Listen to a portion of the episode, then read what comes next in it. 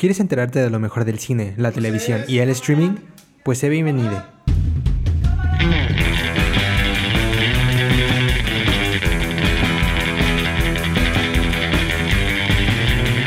Esto es Kino Podcast. Comenzamos.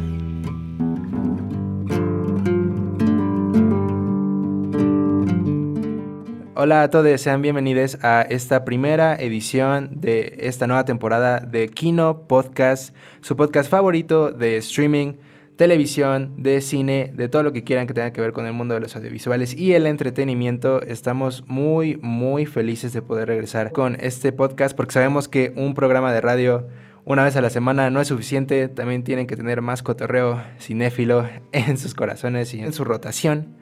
Y pues bueno, me presento, yo soy Edson Peralta, pero no vengo solo el día de hoy. Tengo aquí a mis compañeros del equipo de Kino para acompañarme en este primer programa de esta temporada. Primero le doy la bienvenida a Paulina Castellán. Pau, ¿cómo estás?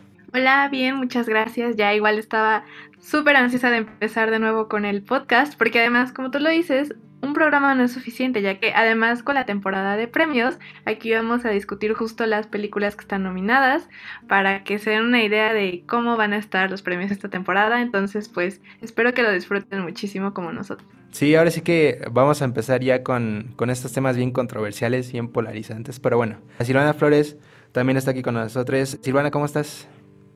Hola, pues estoy aquí eh, muy emocionada de unirme al equipo eh, para poder platicar de algo que amo, al igual que ustedes, que pues es el cine. Y pues sí, ya, ya, ya quiero empezar porque hay muchas cosas que decir de todas estas películas que, que están nominadas para toda la temporada de premios. Claro que sí, Silvana, una de nuestras pues nuevas colaboradoras en, en este bonito programa y podcast. También uno de nuestros nuevos miembros del equipo es Parry. Parry, ¿cómo estás? Hola, ¿qué tal a todos? Pues muy bien, gracias, muy, muy emocionado por esta temporada de premios. La verdad es que se ven muchas películas nuevas, siempre me gusta estar viendo y pues bastante emocionado de estar aquí compartiendo con ustedes y también platicando sobre temas de lo que más nos apasiona, que es el cine. Claro que sí, a ver cómo nos va el día de hoy. Yo creo que será una muy buena conversación. Y al final, por no menos importante, Mariana Reyes. Mariana, ¿cómo estás? Hola, hola, claro, lo mejor al final. No, no es cierto, no se crean. Pues justo, muy feliz, muy emocionada de poder eh, regresar, sobre todo porque son mis cinco minutos Milky Way de la semana. Realmente disfruto demasiado poder platicar con ustedes y otra vez muy feliz de, estar aquí. Claro que sí, Mariana. Pues es que sí, o sea, la verdad, toda la raza de Kino, toda la racita, pues la neta somos bien chides. O sea, no es, no es por nada, pero júntense con nosotros, pues van a ver que somos buena onda.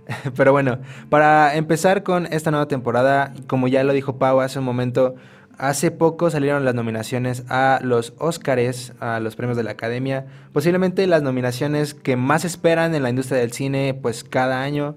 Y pues para empezar decidimos hablar sobre una de las películas más nominadas dentro de esta ceremonia que va a pasar en este año. Y hasta donde sé, la película con más premios en como la, pues sí, en el panorama general en cuanto a pues temporadas de premios en cuanto a cine y pues entretenimiento. Estamos hablando de El Poder del Perro, la nueva película de Jane Campion.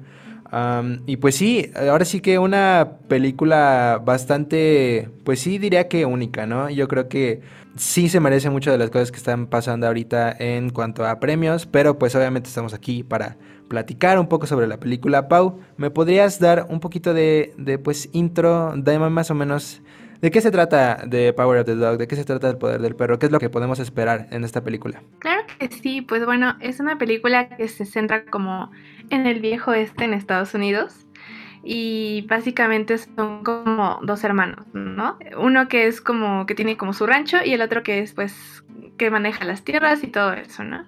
Y bueno, el que maneja las tierras, que es el que se enamora de Rose, una mujer que es viuda, tiene un hijo y pues a final de cuentas se casan ellos dos, pero Phil, el hermano de, de, las tierras, como que no está a gusto con esta relación y empiezan con muchos problemas, empiezan como a pues a traerse pique ahí toda la familia y este pues sí, y, sobre todo con Pete porque como ya saben, el viejo está así súper machos, ¿no? Según. Y este, y Pete pues era como, es como un hombre amanerado, como podríamos decirlo. Em, y entonces como que hay muchas tensiones alrededor de eso. pero pues es que al final pasan cosas que uno no se espera, ¿no? Porque justamente yo al principio yo no, yo no sabía qué esperar de la película. Porque ni siquiera, a mí no me gusta ni ver como las reseñas ni nada, quiero sorprenderme. Y pues como que la temática del lejano este no es como mi favorita, pero como que la verdad supieron sacarle provecho a la época en la película y que la época formara parte de una narrativa que justificara como las acciones de, todos los personajes. Y entonces creo que está muy bien manejado por ese lado y también al principio se me hizo súper lenta, no sé a ustedes, y como que te van lanzando así como cuestiones, como acciones que tú dices, bueno, ¿y eso qué, no? Pero al final te das cuenta de que todo tiene una razón y que todas esas acciones que parecían como fuera de lugar llegan a pues a que pase lo que pasó al final. No sé qué opinas, Parry. Pues justamente creo que eh, toda esta parte, yo me quedo mucho con la parte de diseño de producción, que es lo que más me encanta ver cómo es que manejaron el arte y toda la escenografía dentro de, eh, hasta donde yo entiendo, creo que esta película la grabaron en Nuevo México, entonces pues los paisajes son espectaculares y ves eso en la fotografía, creo que también hay mucho como eh, estas referencias de cine western, las toman y hacen algo nuevo, algo modernizado. Entonces, pues una película western más o menos modernizada con algunos toques realizan las películas hoy en día, podría decirse. Creo que más que nada me quedo con eso. Claro, y sobre todo teniendo en cuenta que esta película, eh, como tú dices, sí dura demasiado, está muy pesada, porque quiero decir, bueno, lo podría explicar que es una película que aparte de contarte una narrativa visual, o sea, lo que estamos viendo, por atrás toda la parte psicológica, todas las miradas, incluso la música, los tonos visuales en cuestión de colores dentro de la trama son impresionantes. Cada uno te está contando una historia. Entonces sí es una película muy pesada de ver porque no solamente tienes que poner atención a lo que está sucediendo en pantalla, sino a cada frase, cada contexto. Por ejemplo, por ahí es un mini spoiler, pero leve, diré yo hay una trama que te están contando con la música de, Phil, que es interpretado por Benedict Cumberbatch, que él puede tocar, si no mal recuerdo, el banjo eh, y se le da muy fácil y por ahí a, la esposa de su hermano, por ahí le compra un piano a su esposa y esta batalla que se da simplemente con, con, el banjo y el, y el, piano es impresionante, es una película que es muy rica en, en, en estas cuestiones psicológicas e interpretativas que bueno, yo la verdad la disfruté demasiado y justo se necesita más de dos veces de verla para entender y, darte cuenta de ciertos aspectos de ella. Sí, yo también estoy de acuerdo con eso porque justamente vamos viendo como la introducción de los personajes, creo que hasta la mitad de la película. Ya después de eso es cuando todo empieza como a tomar sentido y justamente hay estas pues como pequeñas pistas y pequeñas como piezas de un rompecabezas que no explotan hasta el final o que no se unen hasta el final.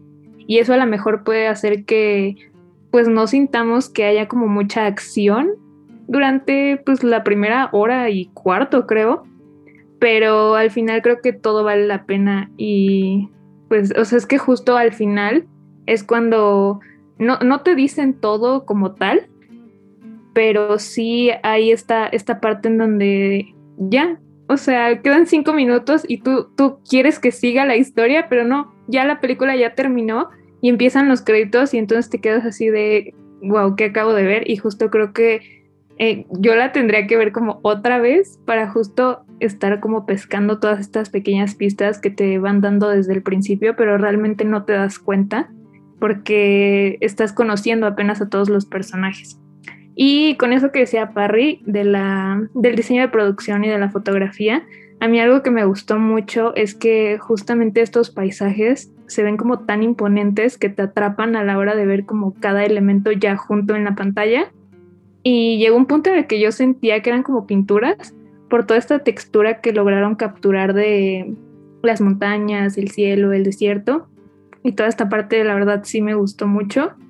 Y pues las actuaciones que o sea, a mí Benedict Cumberbatch me gusta mucho y lo, he visto como en varias cosas, pero siendo como el malo de la historia de cierta manera, o sea, nos da todo, nos da todo y la verdad este, no sé, al final terminé muy sorprendida con su trabajo. Sí, claro, y es que justo yo también esperaba un poquito como una película western de acción, pero es todo lo contrario, ¿no? Justo mezcla estos elementos. Por ejemplo, la banda sonora igual es impecable, a mí me encantó.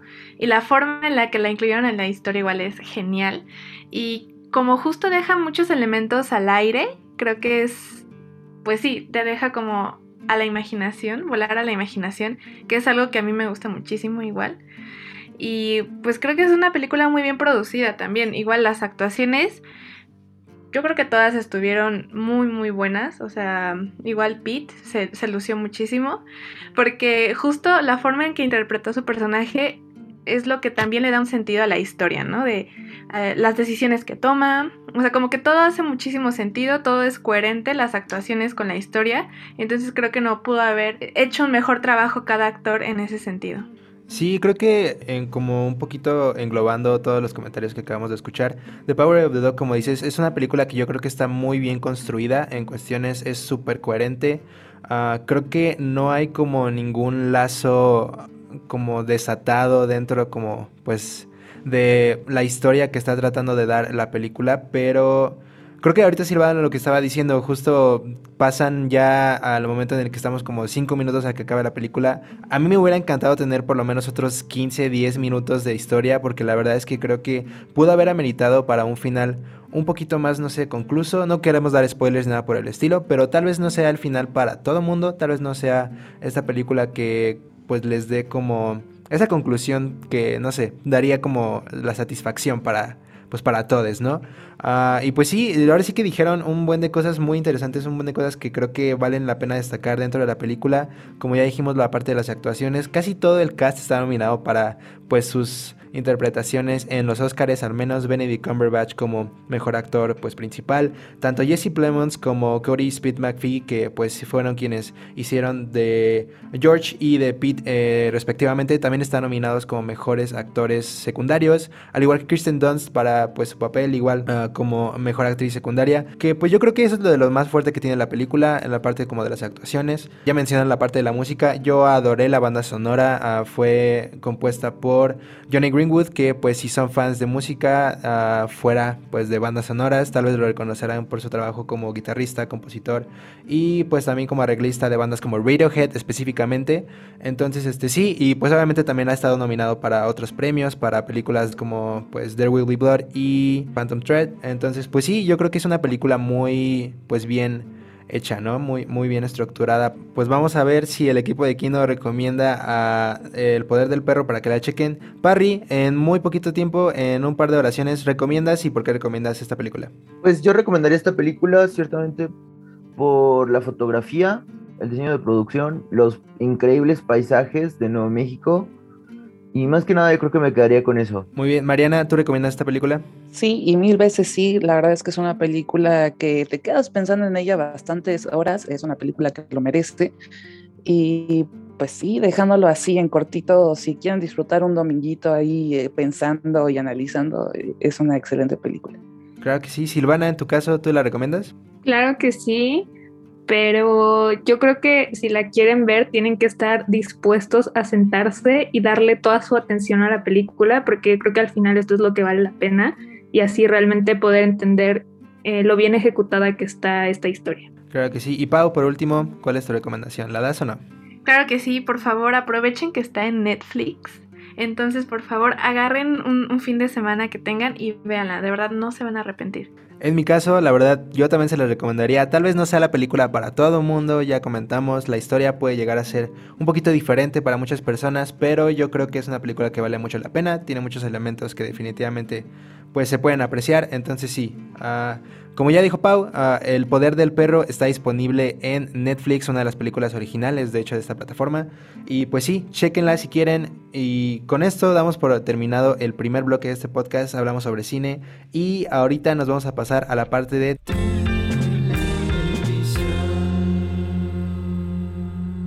Bueno, y para entrar en la parte de televisión o streaming, nos vamos a ir con una serie que pues ha sido bastante hypeada en estos últimos meses. Una serie original de Disney Plus de pues ya parte de esta franquicia de, yo creo que una de las franquicias más reconocidas, más queridas en los últimos años, la cual es la franquicia de Star Wars. Pero en este caso vamos a hablar sobre The Book of Boba Fett ah, o el libro de Boba Fett en español. Ahora sí que una serie que es bastante curiosa, ya todo el mundo sabe el éxito que nos dio una serie como The Mandalorian uh, en los años pasados.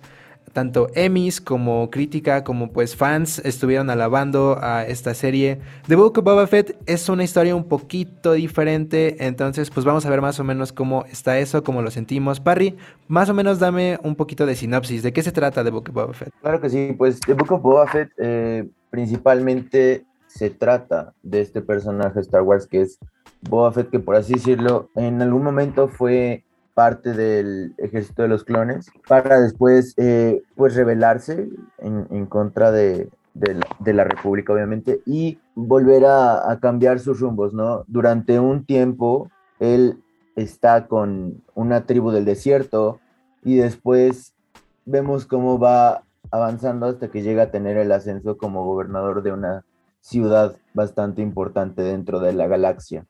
Entonces, dentro de esto podemos ver un poco más de todos los sucesos que acontecen a lo largo de la serie, sin hacer spoilers. Aquí uno metiendo cuchara como fan de Star Wars. Esta, esta serie en específico es una carta de amor para los fans, sobre todo teniendo en cuenta que, que está dirigida, escrita por Dave Filoni y por eh, que son extremadamente fans de esta serie, por ahí también trabajaron en, la serie de Clone Wars. Pues justo, ¿qué les digo? Esta serie es eh, una carta de amor a, esta saga para todos los fans, pero sí está complicada de ver si no, por ahí no tenemos contexto ya tipo Marvel con un montón de películas, series, incluso este, videojuegos, por ahí eh, cómics que, que, son parte del canon de Star Wars, que no, que, que alimentan este, este producto.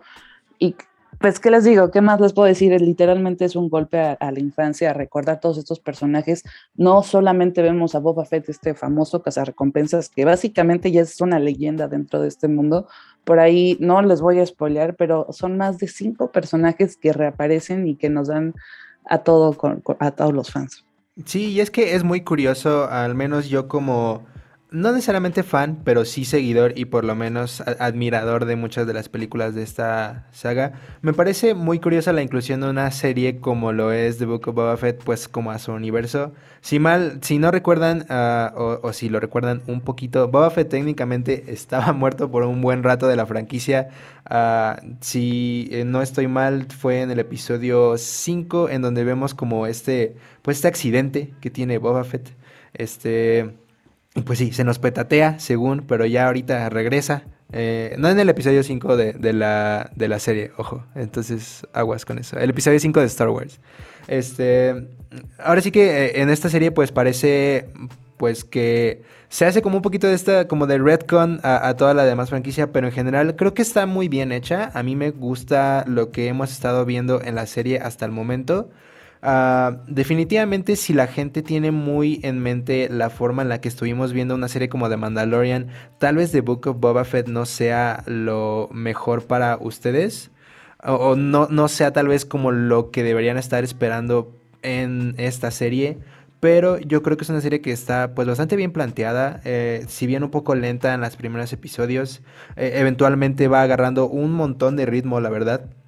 Pero sí, uh, Ahora sí que yo creo que es una serie que está bien hecha, está bien estructurada para fans tanto de la franquicia como pues de este personaje que yo creo que también es muy curioso por haber salido en pues un tiempo muy reducido en, la franquicia original. Yo creo que les podría gustar.